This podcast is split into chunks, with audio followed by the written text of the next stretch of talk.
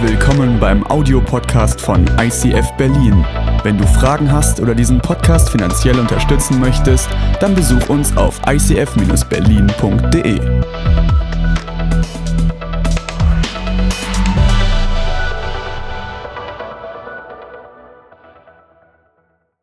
Schönen guten Abend. Es gibt eine neue Herausforderung bei ICF. Ich muss die Hemden nicht nur zwischen den Gottesdiensten wechseln, sogar jetzt auch zwischen Worship und Predigt, wenn ihr als Band weiter so Gas gebt. Hey, willkommen heute Abend hier. Ich weiß nicht, mit welcher Erwartung du gekommen bist und vielleicht sagst du, so ein Thema, wie Gott dich in Krisen verändert, passt nicht gerade so einer easy peasy Sommerprise gute Laune Predigt.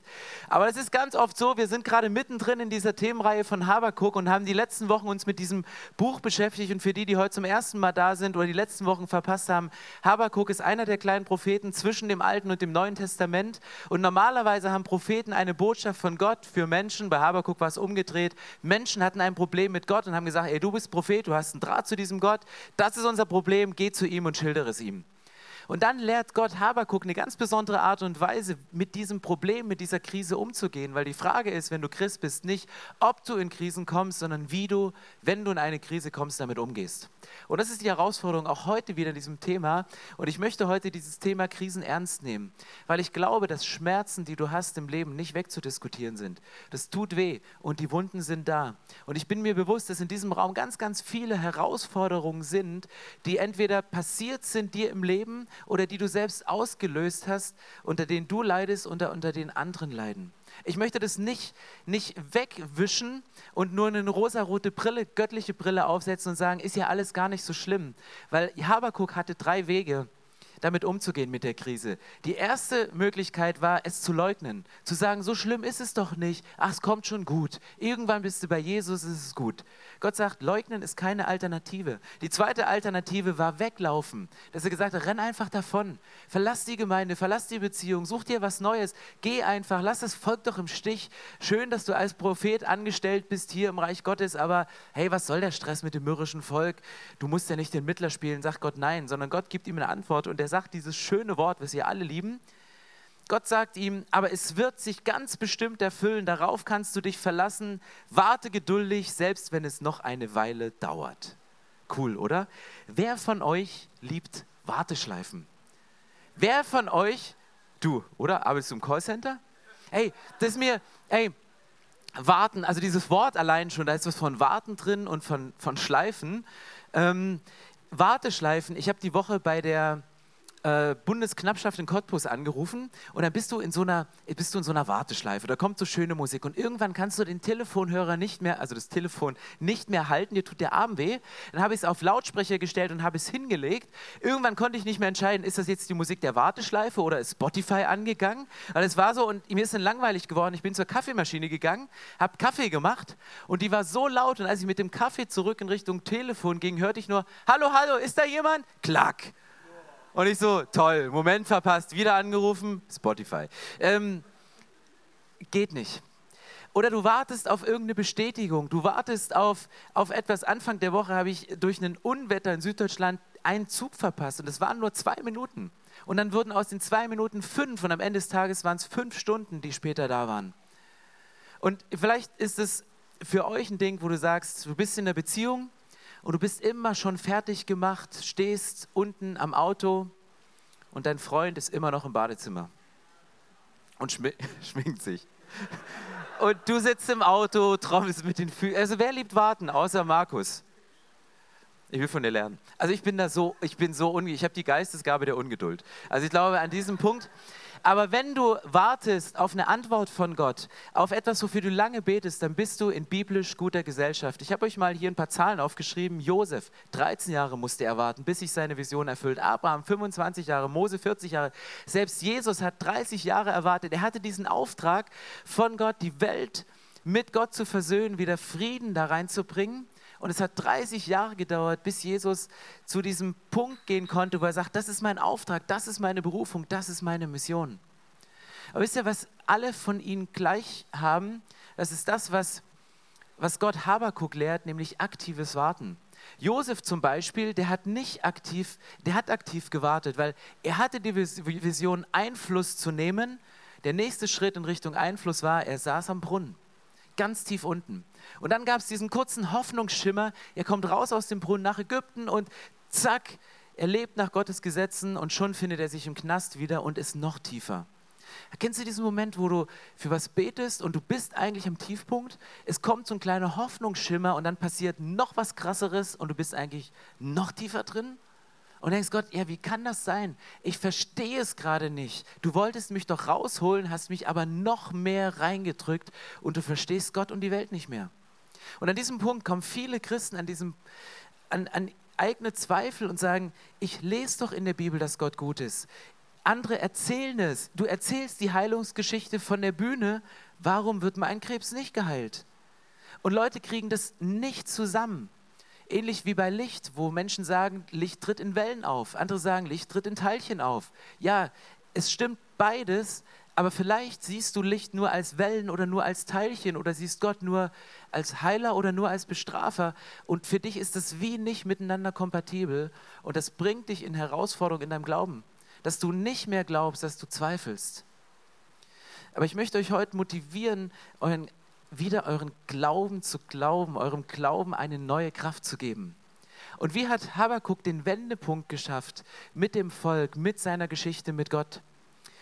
Und Kapitel 2, Vers 20 steht der alles entscheidende Vers. Er sagt, aber der Herr ist in seinem heiligen Tempel, es sei stille vor ihm alle Welt er, er, sieht die Situation von dem Volk, er sieht das Murren, er sieht das Klagen, er geht damit zu Gott und kommt irgendwann am Ende von diesem Kapitel an diesem Punkt und sagt, aber der Herr ist in seinem heiligen Tempel. Er sagt, Gott spielt in einer anderen Liga, er ist da, er ist souverän und dann geht er einen Schritt zurück und sagt, es sei stille vor ihm alle Welt.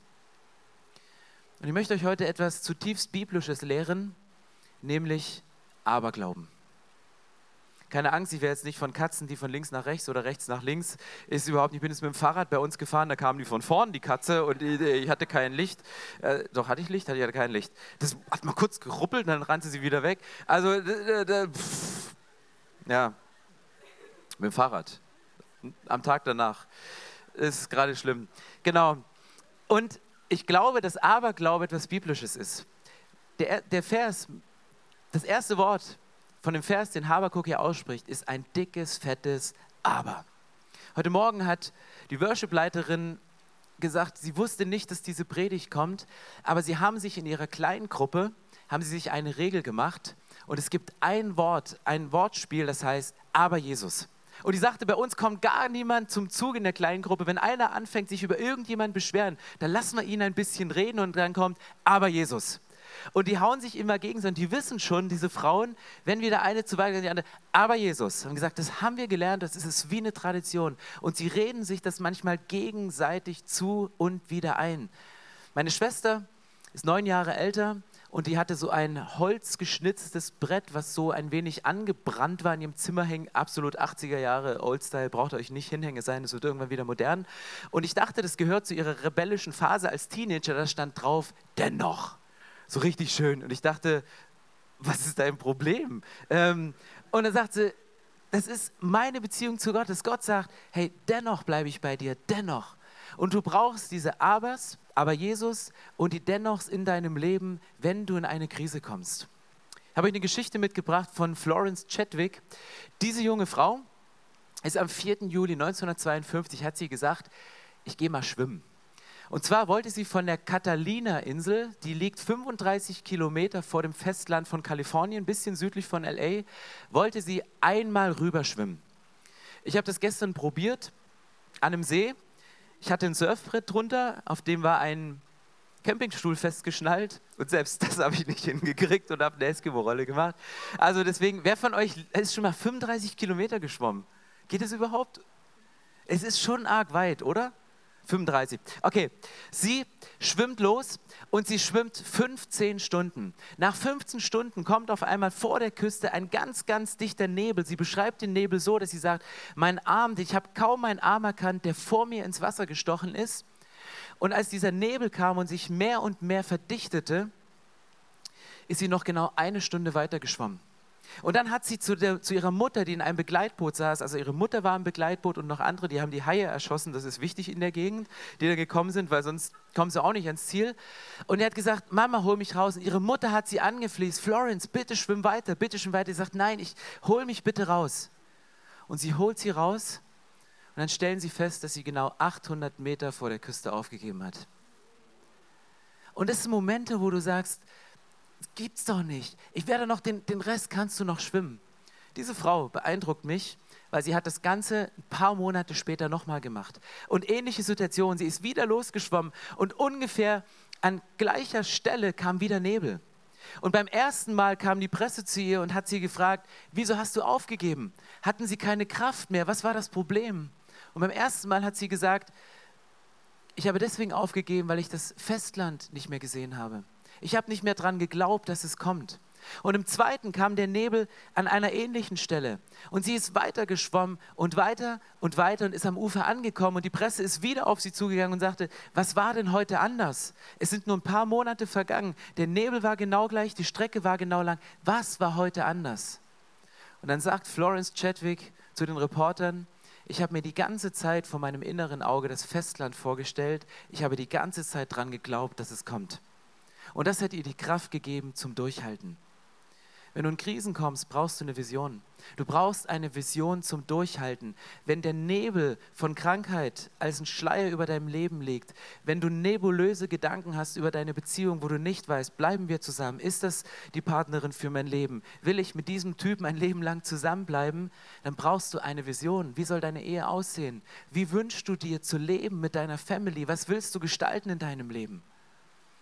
Ich weiß nicht, ob du studierst und was du studierst, aber eine kurze Quizfrage. Was denkt ihr, wie lange ist die Regelstudienzeit in Deutschland und was ist so das längste, was man in Deutschland studieren konnte?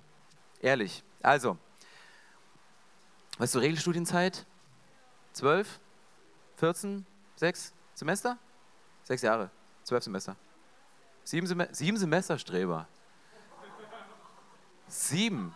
Okay, was glaubt ihr ist das längste, was man in Deutschland studieren kann? Ja, nicht Chemie, also wie viele Semester? 40? Ja, 40 klingt schon mal gut. Hast du es geschafft? Okay, hey, pass auf. Ich glaube, auch im Studium, du brauchst eine Vision. Weißt du, wenn du Jura studierst und deine Vision war, meine Mama hat das gesagt, weil sie wollte gerne einen Juristen in unserer Familie. Wenn du in Prüfung kommst, wirst du in die Prüfung gehen und das wird dir nicht helfen, weil du sagst, ja, meine Mama hat sich das gewünscht. Da wirst du nicht mehr lernen. Wenn du sagst, ja, ich studiere BWL, weil es alle machen, kommst du in eine Prüfung, aber nur weil es alle machen, heißt das nicht, dass du durch diese Prüfung durchkommst. Es gibt in Deutschland einen Student, der lebt in Kiel und er hat es geschafft, Medizin zu studieren, sage und schreibe 100 Semester. Das ist krass, oder? Ich meine, stell dir vor, der steht irgendwann vor Jesus und Jesus sagt, ja, was hast du mit deinem Leben gemacht? Ich habe studiert. Und dann ja, bin ich in Rente gegangen. Alter, das muss er erst mal bringen. Ähm, das ist nicht das, was die Bibel mit Warten und Durchhalten meint, sondern du brauchst eine Vision in diesem Moment. Du brauchst diese Vision wie Florence Chadwick. Die Bibel sagt im Hebräerbrief, der Glaube ist ein ein Vorstellen, ein sich Vorstellen von unsichtbaren Dingen. Dinge, die du noch nicht siehst, daran zu glauben. Und in Situationen, wo sich ein Nebel über deinem Studium zieht, zu sagen, ich ziehe es durch, ich glaube daran, dass ich es schaffe, ich hänge noch ein Semester dran, aber dann bin ich durch. Ich habe eine zweite Geschichte mitgebracht. Es ist wirklich Geschichte und ICF nimmt seinen Bildungsauftrag wahr heute Abend. Im Jahr 1816 gab es ein sogenanntes Jahr ohne Winter. Ganz genau genommen sogar das Jahr 1816 und 1817, zwei Jahre ohne Winter. Folgende Situation, ohne Sommer. Danke. Ich wollte testen, ob ihr noch aufnahmefähig seid. Und wenn man das Wort Winter ausspricht und Schnee, dann wird einem gleich viel kühler, oder? Merkt ihr es schon? Also, folgende Situation. Leute haben in Europa festgestellt, irgendwie wird es nicht richtig warm. Und man hat im Jahr 1816 in der Schweiz am 2. Juli und am 30. Juli hat es bis auf 800 Meter runtergeschneit. Und weil, weil es so kalt geblieben ist in dieser ganzen Zeit, ist kein Getreide gewachsen Und dazu kam noch, dass die Schneeschmelze von diesem vielen Schnee in den Bergen, der in den unteren Tälern geschmolzen ist, die gesamten Felder alle überflutet hat und das bisschen Ernte, was irgendwie gewachsen ist, komplett zunichte gemacht. Und es hat eine Riesenkrise ausgelöst. Leute hatten Hunger. Es, die Geschichtsbücher schreiben, dass Eltern nichts hatten, was sie ihren Kindern zu essen geben konnten. Und dann sind die Kinder auf eine Wiese gegangen und haben Gras, wenn sie es gefunden haben, gegessen nicht geraucht, gegessen, weil sie, weil sie sonst verhungert wären. Und, und dies, das, das war eine, eine Tragödie und die Leute haben nach dem Warum gefragt und niemand wusste, warum passiert das? Warum kommt die Sonne nicht durch? Warum sind diese dunklen Wolken da? Warum schafft es die Sonne nicht, wie sonst in den Sommern davor durchzubrechen? Und kein Mensch hatte eine Erklärung dafür. Vielleicht hast du keine Erklärung für das Warum dir jetzt im Moment nichts passiert warum diese Wärme von Beziehung, diese Wärme von Gemeinschaft, diese Wärme von, von geistlichem Zuhause nicht in dein Leben reinkommt. Du verstehst das Warum nicht. Man hat dann Jahre später festgestellt, dass auf Indonesien der Vulkan Tambora ausgebrochen ist. Und dieser Ausbruch von diesem Vulkan, der war so stark, der hat so viel Geröll und Asche in die Atmosphäre gepumpt. Dieser Ausbruch von diesem Vulkan 1816 war stärker als der im Jahr 79 vom Vesuv. Und diese, diese dunkle Aschewolke und diese Schicht, die hat sich von Indonesien über Europa verbreitet, sodass die Sonne nicht durchkam, sondern dass dieser Aschenebel sich zwei Jahre über Europa gehalten hat. Und es war dann die Erklärung, die erst Jahre später kam. Aber sie haben es nicht verstanden in dem Moment, wo sie drin waren, sondern erst später. Und jetzt denkst du, ja, was für eine krasse Geschichte. Ich möchte euch zeigen, dass in einer Krise Veränderung und Innovation passieren kann.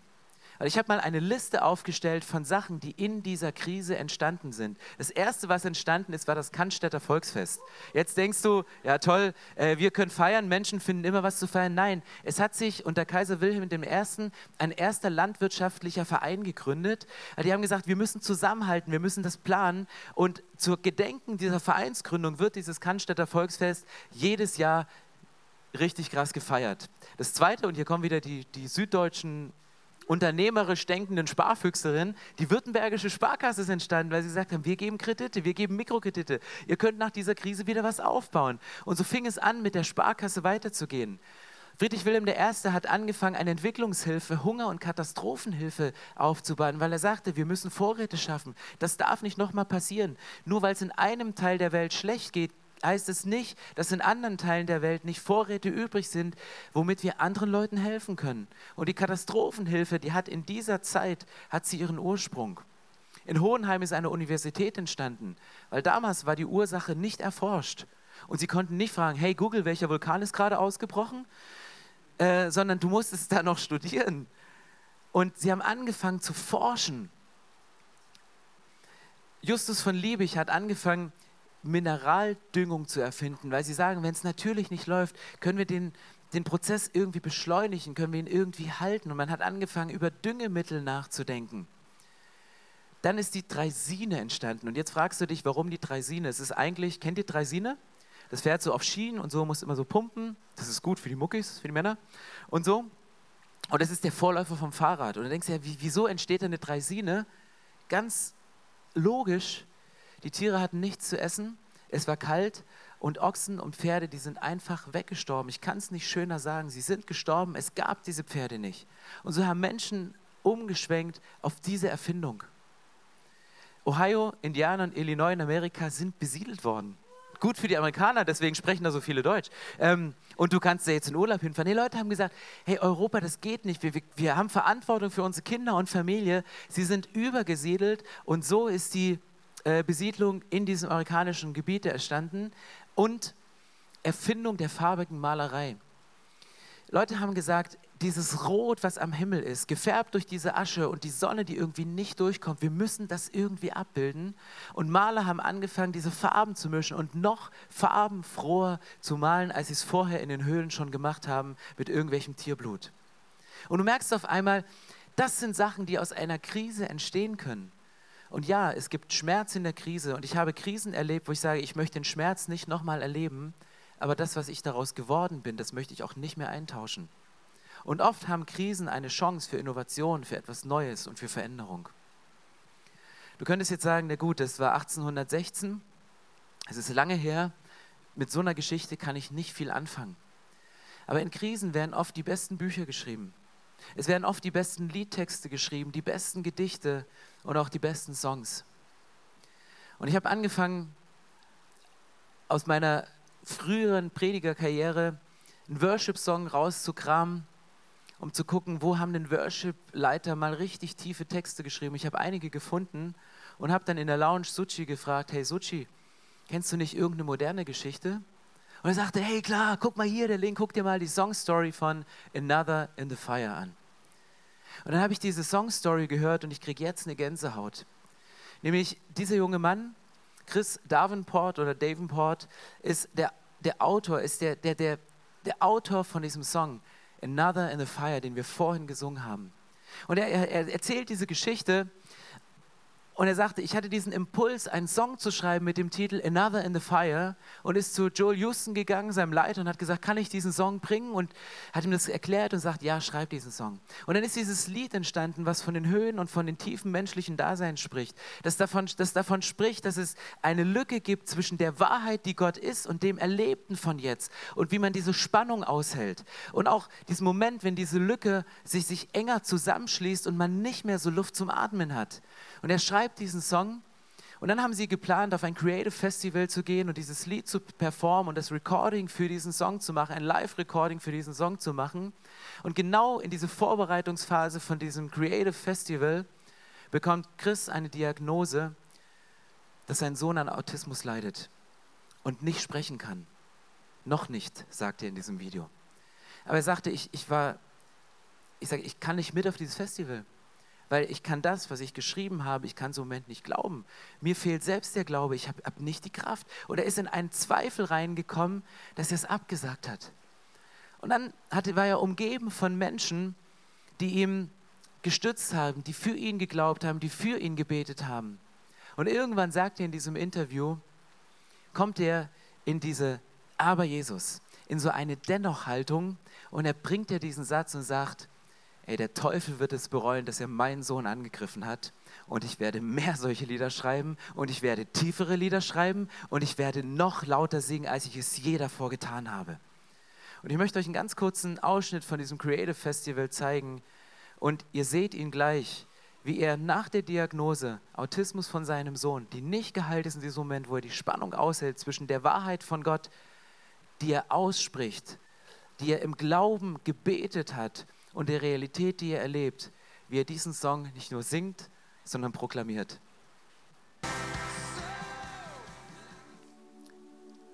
So Momente singst du nicht von einer Sache auf die andere. Und ich glaube, dass dieser Mann einen Aberglauben entwickelt hat, der sich in ihm zu einer Kraft geformt hat, um in dem Moment so auf dieser Bühne zu stehen und trotz und gerade wegen der Lage mit seinem Sohn trotzdem diese Wahrheit für sich und für andere auszusingen.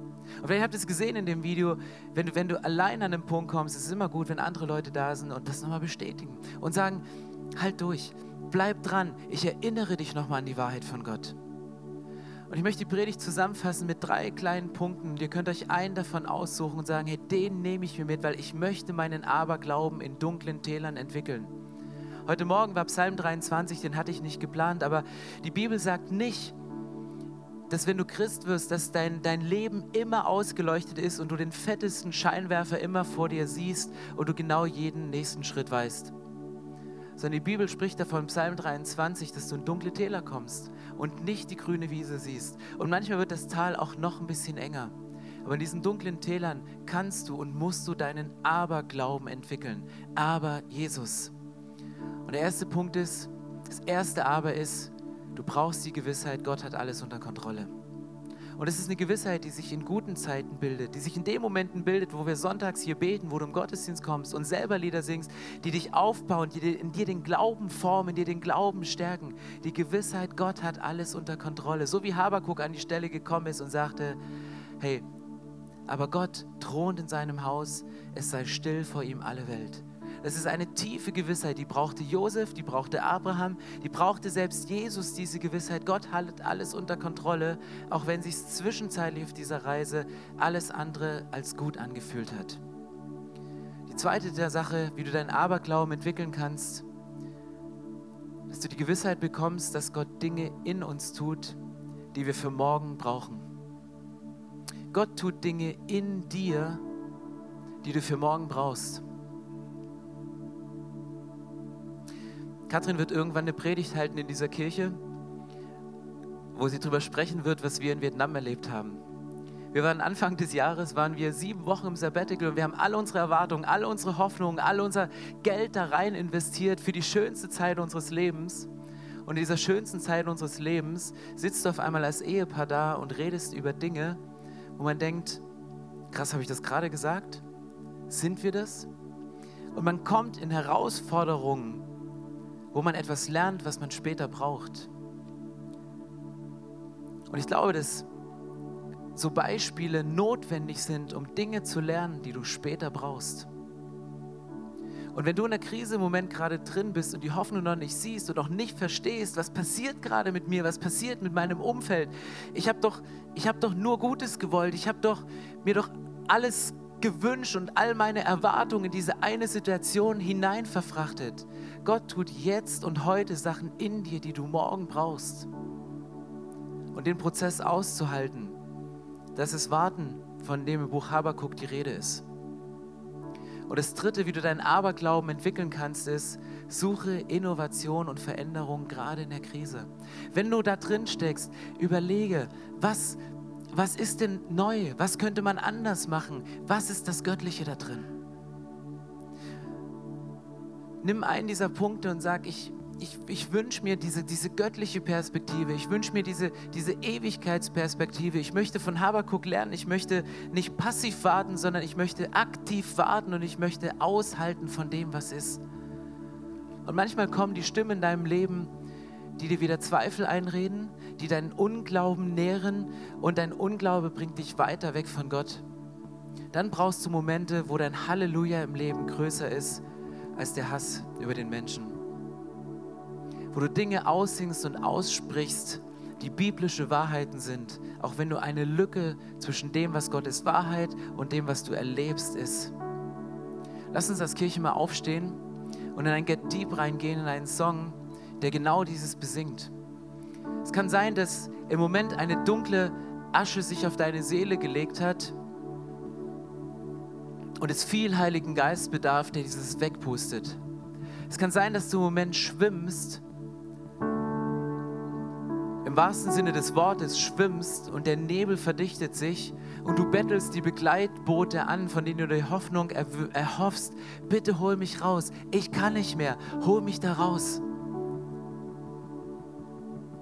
Ich möchte dann gerne noch beten, dass Gott uns in diesem Moment diesen Glauben schenkt, dieses Überzeugtsein von der Wirklichkeit unsichtbaren Dinge, von der Überzeugtsein, dass du den Abschluss schaffst, von, dem, von der Wirklichkeit, dass es funktioniert, dass auch deine Beziehungen gelingen können, dass auch deine Kirche ein geistliches Zuhause wird, dass du tiefer und weiter gehen kannst, als du es dir vorstellen kannst. Und es bedarf auf dieser Entscheidung, wie Habakkuk sagt, aber Gott wohnt in seinem heiligen Tempel es sei stille vor ihm alle Welt. Und wenn die Welt mit ihren Stimmen in dir still wird, dann wird das Halleluja der Engel umso lauter.